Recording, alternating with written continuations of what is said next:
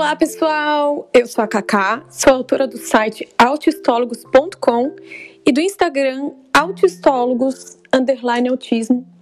Sou autora do livro Propósito Azul, que tem o prefácio do Marcos Mion e conta com o collab dos maiores especialistas da área, Dr. Gadia, Maíra Gaiato, Dr. Muotri, Autismo Legal, professor Luciano Lacerda, Fátima Dequantes, Dr. Rodrigo e muito mais. É um livro super acessível que está à venda lá no site da Amazon.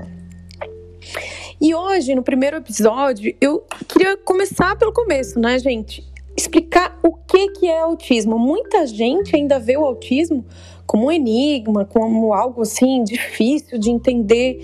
Isso não é mais verdade, gente. Hoje em dia a gente sabe muito sobre autismo e é uma coisa que eu tô sempre falando lá no site, no meu Insta, também no canal do YouTube, que eu uso pouco, mas também falo lá. Enfim, é, a gente sabe muito sobre o autismo, a gente sabe quais são as causas, a gente sabe como tratar o autismo, como melhorar, né, amenizar as, as, os prejuízos que essa criança ou que esse adulto tem, a gente sabe o que, que funciona, o que não funciona, enfim. Mas hoje eu vou me limitar a explicar o que, que é o autismo, né? O autismo é um transtorno que acontece em cerca de uma a cada 54 crianças. Tem gente que pode achar que é raro, mas, gente, não é. Imagine que a cada sala de aula, uma ou duas salas de aula, sempre vai ter uma criança com autismo. Pode ser que ela não tenha sido diagnosticada, mas esse é essa é a média. Então, é um transtorno muito comum. E é, o como que a gente sabe que é autismo, né? A gente também muitas vezes, e eu tinha uma ideia pré-concebida em relação ao autismo de algo muito grave, de algo que afetasse a inteligência da pessoa, né? Mas não é necessariamente assim. Pode ser assim. O autismo vai desde os casos mais graves, né, onde a pessoa é completamente dependente, até os casos mais levinhos. E é isso, aliás, que define o grau em que a pessoa está. É o depende do, da quantidade de suporte que essa pessoa precisa. Então, quando ela tem um caso muito grave, mesmo com muita ajuda, mesmo com muito tratamento, a pessoa ainda é muito dependente. Num caso moderado, com muito tratamento, a pessoa consegue viver, consegue se virar com uma mínima ajuda, né? E nos casos leves, a pessoa, mesmo com pouquíssimo suporte, consegue viver sem, sem ajuda, consegue viver de forma independente, né? Mas quais são os quais são as características que definem o autismo? Basicamente, a questão central é a questão social. É uma pessoa que tem alguma dificuldade, ou muito grave ou muito leve, de socializar, de interagir. Então, quando a gente tem um caso muito levinho, uma pessoa que quando está no trabalho, quando está na escola, consegue interagir, mas na hora do recreio ou nas férias ou até mesmo na pandemia, isolados em casa, é uma pessoa que tem dificuldade de manter aquela relação, de fazer uma ligação para o amigo, enfim, de ter uma longa conversa. Então, a questão central é essa questão social. Tem casos em que a criança ou adulto não consegue interagir. E não é porque ela não quer, é porque ela não tem essa habilidade. É um cérebro que tem menos habilidade social. Então, é um cérebro que nasce com menos conexões lá em relação a essa questão social, né? A gente já vê o bebezinho, logo que nasce, logo que começa a, a enxergar melhor, ele já olha para a mãe, já fixa o olhar, já se interessa por aquela pessoa. E à medida que esse bebê vai crescendo, cada vez mais ele se interessa pelo contato visual, pela troca de olhares com a mãe. Quando ele está amamentando, ele faz muito contato visual, ele toca, ele acaricia a mãe. Enfim, ele está buscando, a mãe entra no quarto, ele acompanha com o olhar, por mais que ele ainda não se levante, não faça, não se posicione ainda fisicamente, né? E daí quando fica maiorzinho, já levanta os bracinhos para ir com a mamãe, para ir com o papai. Enfim, é uma vontade de, de, dessa troca social que no caso do autismo pode ser menor ou quase inexistente. Só que isso a gente pode, com tratamento, a gente pode desenvolver essa capacidade. Eu sempre dou o exemplo do caso de uma pessoa que tem um, uma certa dificuldade de falar em público.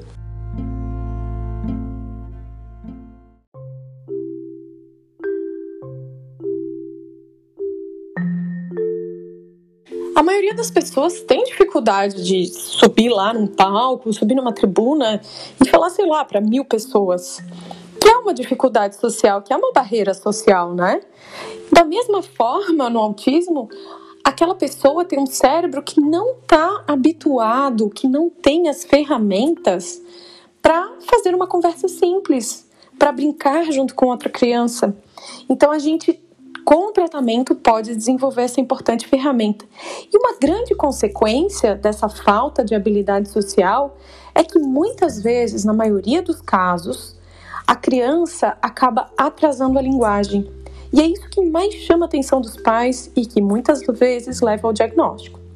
Acontece que, infelizmente, até mesmo os profissionais não estão muito bem informados e muitas vezes os, esses médicos, pediatras, enfim, acabam dizendo para esse pai, para essa mãe: não, mãe, imagina, seu filho não tem nada, cada criança tem seu tempo. E isso não é verdade. Existem sim marcos do desenvolvimento da fala, da comunicação, assim como as questões motoras. A gente espera que a criança, por exemplo, comece a sentar até uma, uma determinada idade, que ela comece a andar até uma determinada idade. E no caso da fala também. A gente espera que com um ano de idade a criança não apenas balbucie, mas também faça gestos para se comunicar, apontando, por exemplo, para a mãe e mostrando: olha lá, mãe, o gato que está do outro lado da rua, sem falar isso, é lógico, mas só apontando, ela olha para a mãe, aponta para o gatinho, ou seja, ela está se comunicando de forma não verbal e dizendo para a mãe: mãe, olha lá o gatinho. Outra forma de se comunicar também de forma não verbal, dando tchau, mandando um beijinho. Só que as crianças com autismo podem atrasar nesse sentido, podem não fazer esses gestos. E quando a criança atrasa, já é um fator de risco para autismo que tem que ser avaliado imediatamente.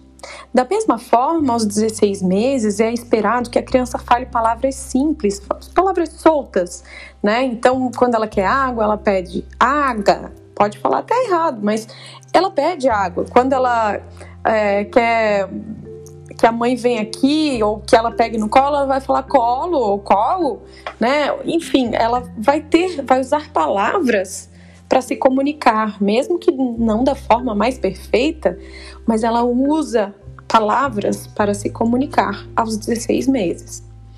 Aos 24 meses já é esperado que essa criança forme frases. Então, ao invés de falar só colo, ela fala que é colo, ela junta duas palavras para formar uma frase. Quando existe algum atraso dessa fala ou a perda dessas habilidades em qualquer momento, é sim um fator de risco para o tratamento e a gente tem que buscar a avaliação de um profissional. Especialmente, melhor ainda, se for um neuropediatra, um psiquiatra infantil que seja especialista em atraso do desenvolvimento. Então, ele vai estar bem alerta para avaliar essas situações. E então, o outro caso que pode acontecer, que é no caso do autismo bem levinho, que é o caso do Asperger, não há um atraso da fala, mas é, essa pessoa muitas vezes tem dificuldade de entender questões mais abstratas, enfim. É, mas os casos que a gente tem que prestar mais atenção são esses em que há atraso da fala. Então, gente, se houver atraso da fala, não perca tempo, vá buscar um diagnóstico, um tratamento.